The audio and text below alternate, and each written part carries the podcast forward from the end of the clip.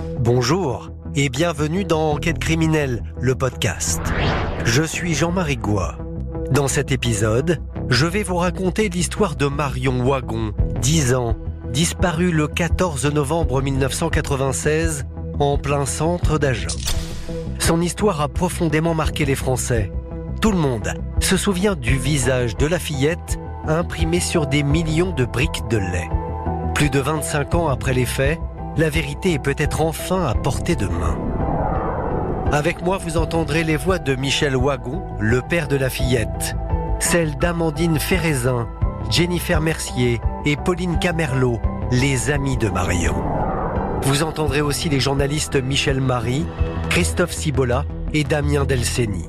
L'avocat de la famille Georges Catala, l'inspecteur de police Roland Courdès et la criminologue Sylvia Berger. Bonne écoute.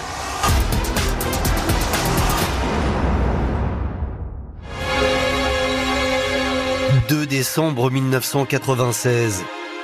La France entière est bouleversée par l'appel déchirant d'un père de famille. Si quelqu'un la retient, nous le supplions de nous rendre notre enfant. Je lance aussi cet appel à toute personne qui pourrait nous aider à retrouver notre petite fille Marion. Reviens-nous vite, nous t'aimons. Marion, âgée de 10 ans, a disparu dans le sud-ouest de la France.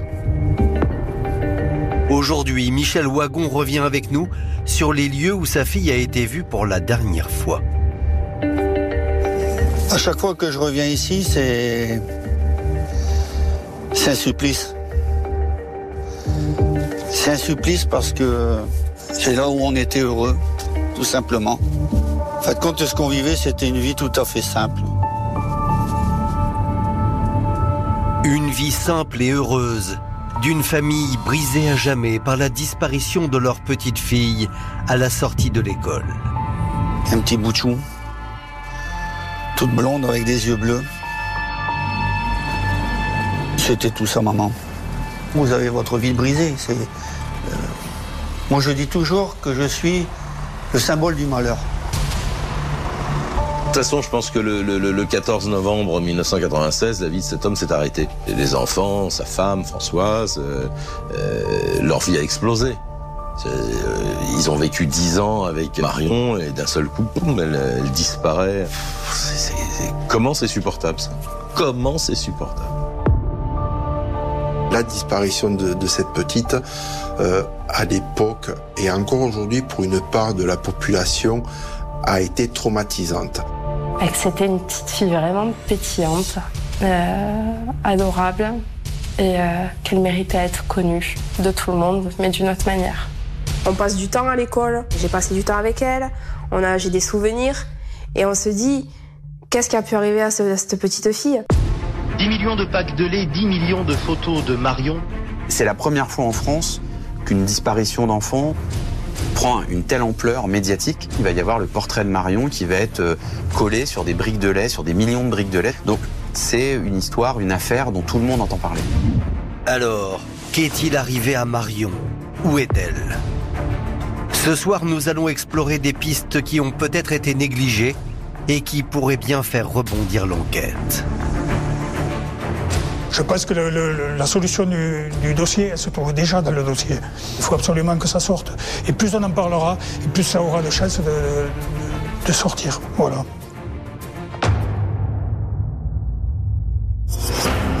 Cette dame me dit au téléphone, euh, j'ai rencontré une petite fille qui me dit je m'appelle Marion Wagon et je veux rentrer chez mes parents en France. Je fais venir ce gars-là, et puis il finit par me dire, mais Marion, c'est moi qui l'ai levé. Ce petit bout de chou qui a, qui a disparu, on se dit, mais finalement, est-ce qu'on a tout fait? Alors je sais bien que la justice, elle fait ce qu'elle peut, avec les moyens qu'elle a, etc., etc. Mais qu'on ne nous dise pas qu'on y a mis le paquet dans cette histoire. On peut pas m'interdire de parler, on peut pas m'interdire de rechercher ma fille quand même. Il manquerait plus que ça, on peut interdire beaucoup de choses mais pas celle de, savoir la vérité sur ce qui est devenu euh, sa fille.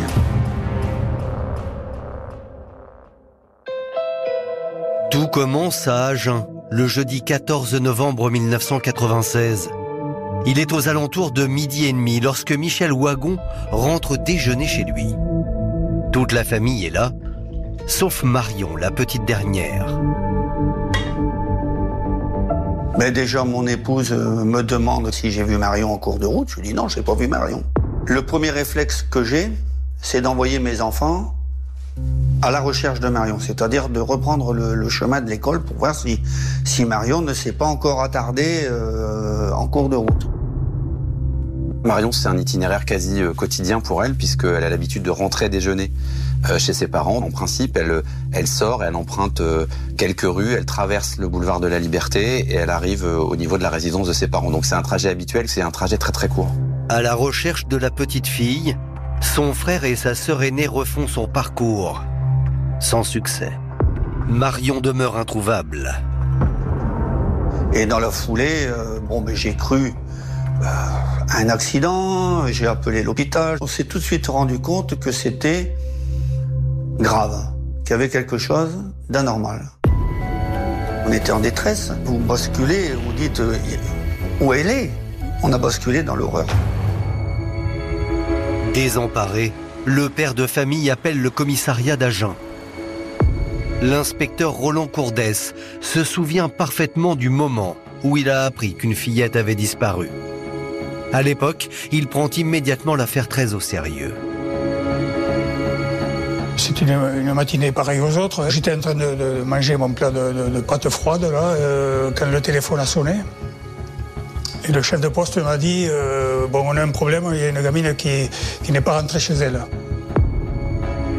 Moi, mon premier réflexe, euh, bon, bien sûr, aviser euh, la, la, substitut du procureur, faire alerter tous les, tous les collègues qui étaient en train de déjeuner et rassembler le maximum de monde. Et, et tout de suite, euh, les choses sont, sont, sont, prises en main.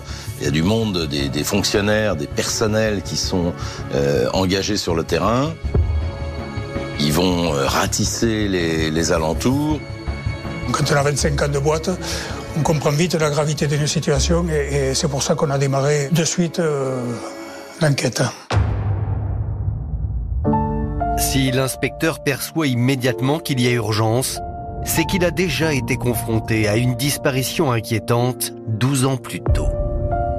Nous avions le, le, le souvenir et, et, le vécu de l'affaire euh, Magali Forabosco, qui avait disparu euh, dans des circonstances similaires. Magali, c'est une, une, gamine qui avait à peu près 8 ans et qui, en sortant de l'école, a été euh, kidnappée, violée, assassinée dans un bois à la sortie d'Agen. C'est quand même dur d'en parler hein, parce que ça avait traumatisé, euh, ça avait traumatisé Agen. La peur de voir cette terrible histoire se répéter est dans tous les esprits. À l'école de Marion, la disparition est dans toutes les conversations. Nous avons retrouvé des camarades de classe de la fillette. Elles se souviennent comme si c'était hier de l'affolement et de l'incrédulité qui régnait ce jeudi après-midi. Moi, quand je suis euh, rentrée à l'école, directement, les autres élèves m'ont dit Marion a été enlevée.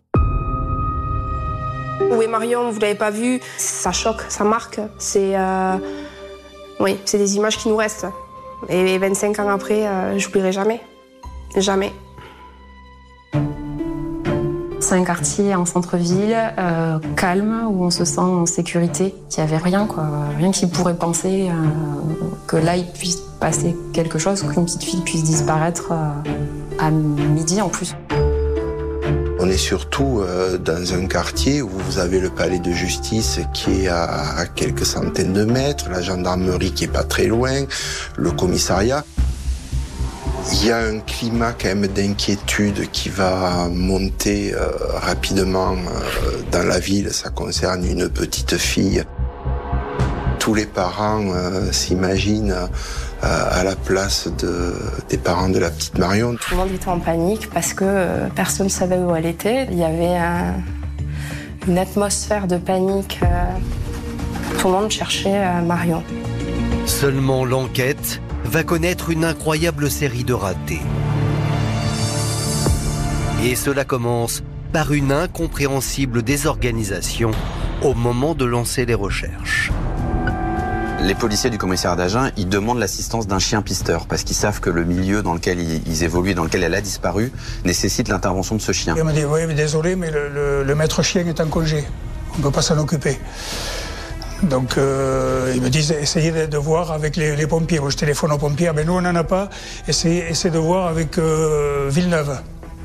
Je téléphone à Villeneuve sur l'autre. Les pompiers, ah oui, effectivement, on a un chien policier. Mais bon, il faut faire une demande écrite. Il faut, on ne peut pas faire une demande comme ça. Mais je dis, attends, euh, collègue, euh, on parle de disparition d'enfants. On ne va pas faire de, la paperasse. Si tu as un chien policier, tu me l'envoies. Et le plus tôt possible. C'est un premier couac, entre guillemets, dans l'enquête. Ce chien, il ne va arriver à Agen que vers 17h. C'est-à-dire, on est plus de 5 heures après la disparition de Marion. Malgré tout, lorsque le chien arrive enfin, cela semble payer. Il ne tarde pas à flairer une trace de la fillette. On démarre de l'école et ce chien, il démarre. Il démarre, il suit une piste. Ce chien qui défile comme ça entre nous. euh, Puis c'est vraiment irréel. On était assis à nos bureaux, donc il faisait pratiquement notre taille euh, assis, donc on n'osait même pas bouger de peur de, de se faire mordre. Sur le moment, on, on garde bien ses mains dans ses poches. quoi. On n'ose pas trop bouger. hein. On se croit dans un film, tout simplement. On se croit, on n'y croit pas en fait. On se dit mais c'est pas possible. C'est pas possible dans cette petite école, dans ces petites rues. On se dit c'est pas possible. Il suit le, le trajet normal de Marion, le trajet qu'elle suivait habituellement. Et là, euh, il traverse le boulevard de la Liberté. Le chien mène les enquêteurs à cet immeuble. Donc on le suit et il se met à gratter à une porte. Bon, euh, on ouvre la porte, c'était un placard. Dans le placard, il y a des affaires qui pendent. Et, ce chien de plus en plus excité sur les affaires. Alors on frappe la, porte à côté, on tombe sur euh, un gars en tenue de peintre. Euh, il demande c'est à vous les affaires Ben oui, c'est mes affaires. Pourquoi? Eh ben, Le chien il a un comportement bizarre, donc vous allez venir avec nous, vous allez nous expliquer un petit peu ce qui se passe. On prend le gars, on l'amène au commissariat, on l'interroge. Il dit mais, mais non, mais moi, j'ai, moi j'ai, je peigne, j'ai, rien vu, j'ai pas vu de gamine, j'ai rien vu. On va se rendre compte assez vite qu'il a un alibi euh, au moment de la disparition de Marion. Ça peut pas être lui. Et en fait, on finit d'apprendre qu'il avait une chienne en chaleur, qui n'arrêtait pas de se frotter à lui quand il était à la maison. Et donc le chien, euh, attiré par son instinct, euh, est monté jusque-là. Donc c'est une première erreur, une première impasse, un cul-de-sac. Bon, ce monsieur, il est relâché euh, très très vite. On fait des vérifications. Donc euh, c'est une première piste qui se referme. Et vous allez voir que dans cette affaire, ce n'est pas la seule erreur qui va considérablement ralentir l'enquête. Le lendemain de la disparition de Marion, au palais de justice d'Agen, une conférence de presse donnée par le procureur va sidérer tout le monde. Cet enfant a pu avoir une dispute éventuelle avec ses parents, avec ses camarades de classe. Et donc pour l'instant, c'est l'hypothèse la plus plausible. C'est une des hypothèses et en tout cas c'est la plus favorable. À mon avis, le procureur fait une terrible faute. Parce que tout de suite, qu'on met toujours en avance, en fin de compte, c'est dès qu'une gamine disparaît, ou un gamin, il fugue. Et là, c'est terrible ce qu'il dit le procureur. C'est terrible.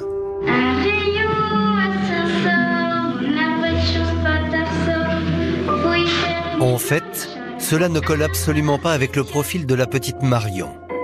La fillette n'a rien d'une fugueuse. Oh ben Marion, c'est une petite fille de 10 ans, euh, c'est la joie de vivre, c'est c'est l'enfance euh, paisible, c'est l'enfance euh, qui est ouverte à tout, c'est le bonheur. On avait tous les deux un lien particulier, c'était la petite dernière, la petite chouchoutée, euh, celle qui avait un peu plus le droit, son grand frère et sa grande sœur, ou c'était la petite protégée. On aimait bien faire les faux comme des petites filles de 10-11 ans. C'était vraiment une petite fille euh, épanouie. hein. Voilà. Très épanouie. Je la voyais aussi à la danse les mercredis. Je l'avais vue la veille, on avait discuté ensemble et il n'y avait rien qui pouvait me laisser penser qu'elle aurait pu fuguer. On a été convoqués. Malheureusement, on n'avait pas grand-chose à leur dire parce qu'on, enfin, ils nous demandaient comment ça se passait à l'école, le, le quotidien avec Marion et, euh, enfin, avec Marion, tout se passait toujours bien. Alors imaginez euh, que euh, cette petite a fait une fugue et que ce soit la piste privilégiée pour ce magistrat, on est en plein délire. La réaction de ce, de ce procureur de la République est juste incompréhensible. En effet, à bien y regarder, tout porte à croire que Marion a été enlevée. Pour comprendre ce qu'il s'est passé, il faut retracer le parcours de la fillette depuis sa sortie de l'école. C'était une matinée comme une autre. On est tous partis euh, manger, donc c'est un peu la folie quand tout le monde va manger à midi. Tout le monde est content de partir de l'école, donc on fait pas trop attention à ce qui se passe. Et on s'est dit à tout à l'heure, quand elle est partie entre midi et deux, et c'est la dernière fois que j'ai vu Marion. Voilà. Ce jour-là, il se trouve que Marion, à midi, au lieu de, de- de regagner directement son, euh, son domicile, s'est attardée. S'est attardée dans la cour. Elle voulait voir son ancienne maîtresse. Et puis, donc, elle part, elle part bien après tout le monde. Il est 12h11 lorsque Marion quitte enfin l'école.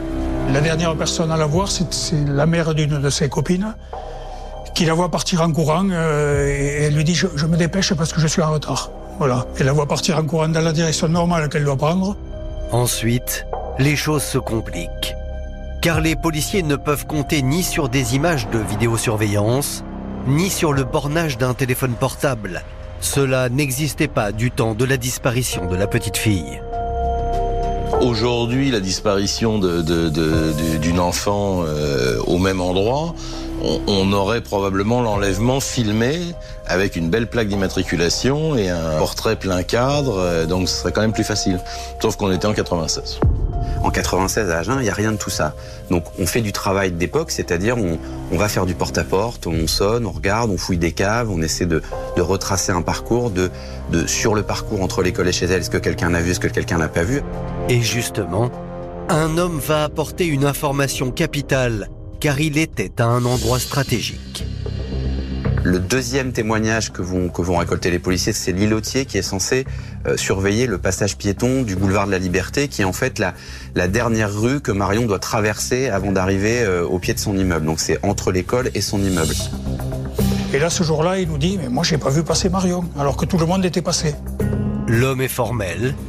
Pourtant, l'école n'est qu'à 200 mètres du passage piéton. Lorsqu'il a quitté son poste à 12h15, il aurait donc dû croiser la fillette. Elle a disparu, en fait, dans deux rues quasiment, euh, en angle droit, entre son école et ce passage piéton. Et surtout, cela signifie que Marion aurait été enlevée en moins de 4 minutes. Et à partir de ce moment-là, elle disparaît. C'est-à-dire que nous ne savons plus rien d'elle. Marion a disparu et son itinéraire, qui est sans doute celui du malheur, ne peut pas être décrit. La disparition s'est jouée à- en quelques secondes, on va même pas dire en quelques minutes, mais en quelques secondes. Donc c'est peut-être pour ça aussi qu'on s'est dit, eh, c'est quelqu'un d'ici, c'est quelqu'un de chez nous euh, qui est peut-être euh, au centre de cette disparition. La PJ de Toulouse débarque alors avec euh, un effectif maximum et euh, dans l'idée de perquisitionner chaque appartement et chaque cave de, de tout le quartier sur un périmètre assez large. Donc on a fait euh, de mémoire de, deux ou 300 perquisitions. Seulement cela ne donne rien. L'enlèvement ne fait plus aucun doute. Et encore plus inquiétant, la fillette est sans doute déjà loin. Moi, je me suis toujours dit que de toute façon, à part la piste de l'enlèvement, je vois pas d'autres pistes. Et on imagine tout comme dans les films un peu, ce qu'on peut voir. Une camionnette, on nous met un mouchoir sur la, sur la bouche. Enfin, on s'imagine ça. Enfin, moi, euh, c'est le scénario que je m'étais fait, qu'on l'a l'a prise comme ça. Bien sûr, la piste de l'enlèvement euh, nous apparaît la plus, la plus plausible, mais après, vous basculez euh, dans l'horreur. Vous dites, euh, bon, et si c'était mauvais, euh, jusqu'à quel point ça peut être mauvais? Vous dites, euh, j'espère qu'elle souffre pas. Pour le papa de Marion, il est logique d'imaginer le pire, car en matière d'enlèvement, il y a une hypothèse qui fait froid dans le dos. Le kidnapping, auquel la criminologue Sylvia Brégé croit. J'avais eu un pédophile qui m'avait dit faites toutes les préventions de la Terre que vous voulez, Moi, derrière, j'arrive, j'enlève l'enfant en deux minutes. Et je vous garantis qu'il n'y aura ni cri, ni, euh, ni personne qui se retournera parce que les gens ne sauront pas ce qui se passe. C'est la piste la, la- la- la plus ordinaire dans- en matière de, de disparition d'un enfant. hein. Euh, Il n'y a, il y a pas a beaucoup d'autres euh, hypothèses. Et je dirais même que au moment où M. Wagon nous appelle, je pense que Marion, c'est déjà fini. Elle est déjà morte, Marion. Je bascule dans un autre temps, dans un autre monde. Vous ne dormez pas? Mais on peut résumer ça à, à une vie qui est brisée.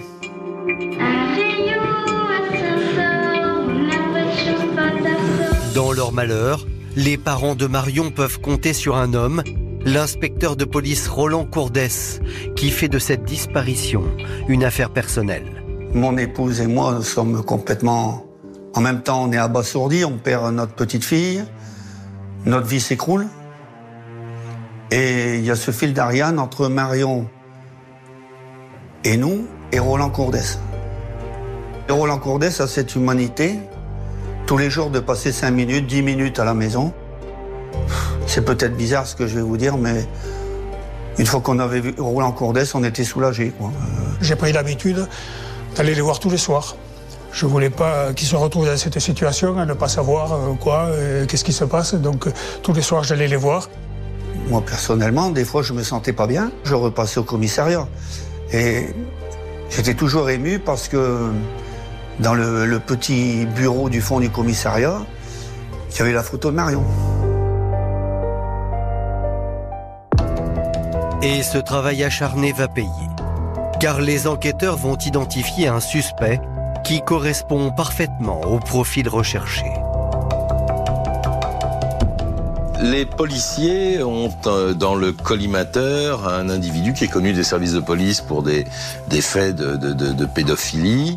Et il se trouve que ce type est maçon euh, et qu'il travaillait dans le secteur où euh, Marion a été enlevée le 14 novembre. Et en plus, il est euh, le- le- l'oncle d'une copine de Marion. Donc il y, a, il y a tout ce faisceau là qui commence à se mettre autour de lui. Euh, il est pas loin, il peut connaître un petit peu Marion et il a un passé de, de- de- de prédateur sexuel. Donc je fais venir ce gars-là, on discute gentiment, euh, et puis j'en viens euh, tout doucement euh, sur la pointe des pieds à l'affaire Marion. Et puis il finit par me dire, mais Marion, c'est moi qui l'ai enlevé. Il passe des aveux complets. Et quand je dis des aveux complets, il donne moult détails, notamment de ce qu'il a fait du corps après en avoir abusé. Euh, il l'aurait jeté dans le canal du, Midi, qui est juste à proximité. Ils vont euh, prendre la décision de vider le canal, ce qui est pas quand même une mince affaire parce que ça c'est vider le canal sur plusieurs kilomètres. On va euh, mettre en place cette opération extrêmement spectaculaire de on vide le canal pour le, mettre totalement à sec et essayer de trouver le, corps de Marion dedans. Bon, évidemment, on ne retrouve pas Marion, on n'arrive pas à corroborer ses, dires. Et donc ça finit, euh, pour le gars, ça finit un placement d'office à l'hôpital psychiatrique. Pour l'inspecteur, c'est une cruelle désillusion. Il ne s'explique toujours pas comment son équipe a été trompée par cet homme. C'était quoi là, ces, aveux? Parce que je ne l'ai pas pendu par les pieds hein, pour le faire avouer. hein. Il y est venu de lui-même. Et ça paraissait très bon puisque puisqu'il connaissait Marion et il était dans le secteur. Euh, C'était vraiment euh, très intéressant. Le suspect affabulateur a eu raison de l'opiniâtreté de Roland Courdès. Et avec l'énergie du désespoir, ce sont les parents de Marion qui vont devenir le moteur de l'enquête. Dans les semaines qui suivent la disparition de Marion, mon épouse et moi décidons alors de taper dans la fourmilière, de dire il faut faire bouger les choses. On va lancer euh, des dizaines d'appels, on va s'investir corps et âme, mon épouse et moi. Si quelqu'un la retient, qu'il sache que la place de Marion est auprès des siens. Non, parce qu'on ne pourrait pas euh, continuer de, de vivre en, en pensant à autre chose que le fait qu'elle soit retenue et puis qu'elle va nous revenir. On se lance là-dedans avec mon épouse euh, et c'était notre façon aussi quelque part de s'occuper d'elle. De dire, ben, on, on s'occupe de Marion, voilà, tout simplement, quoi. Parce que euh, quand vous avez votre enfant qui disparaît, vous vous lancez dans une bagarre comme ça, vous voulez la retrouver, vous voulez savoir. Et il n'y a rien de pire de ne pas savoir. On cherche toujours après, on ne l'a pas trouvé et il, a pas, il faut, faut mobiliser encore plus. Les parents de Marion ont une stratégie, diffuser un appel à témoins dans toute la France. Le portrait de la fillette est alors imprimé à 15 millions d'exemplaires. Il y avait les photos partout, euh, dans tous les magasins, aux boulangeries. euh, il y avait partout euh, le visage de Marion, donc euh, on en parlait énormément, oui. Ça a été euh, impressionnant, hein, le déploiement qu'il y a eu euh, sur ces affiches et tout. hein. C'est incroyable. C'est incroyable. Quand je la voyais dans une salle d'attente ou n'importe, je la regardais comme ça et je me disais, purée, c'est. C'est dingue. C'est dingue. Les proches de Marion vont même aller plus loin et réussir un véritable tour de force. Et puis il y a cette opération qui va être lancée, qui n'a jamais été lancée en France, qui est quelque chose qui vient des États-Unis, où euh, via une association, il va y avoir le portrait de Marion qui va être euh, collé sur des millions de briques de lait. Ça veut dire que vous achetez une brique de lait à Lille ou à Nice, et ben vous avez la photo de Marion Wagon euh, sur votre table de petit déjeuner le matin. Et les briques de lait. Alors on déjeune, et ben, on voit Marion dessus, hein, on se dit c'est notre copine, on l'a vue. Et là, elle est là. Ça va rester la petite fille euh, qu'on avait euh, sur les tables de, notre cuisine, euh, qu'on soit euh, en Lot-et-Garonne, en Bretagne ou sur la Côte d'Azur. Vous voyez, donc c'est ce visage, bien, on l'oubliera jamais. Merci d'avoir écouté la première partie de cet épisode consacré à l'affaire Marion Wagon. Dans la deuxième partie, vous allez découvrir comment et pourquoi deux pistes essentielles ont été négligées par les enquêteurs.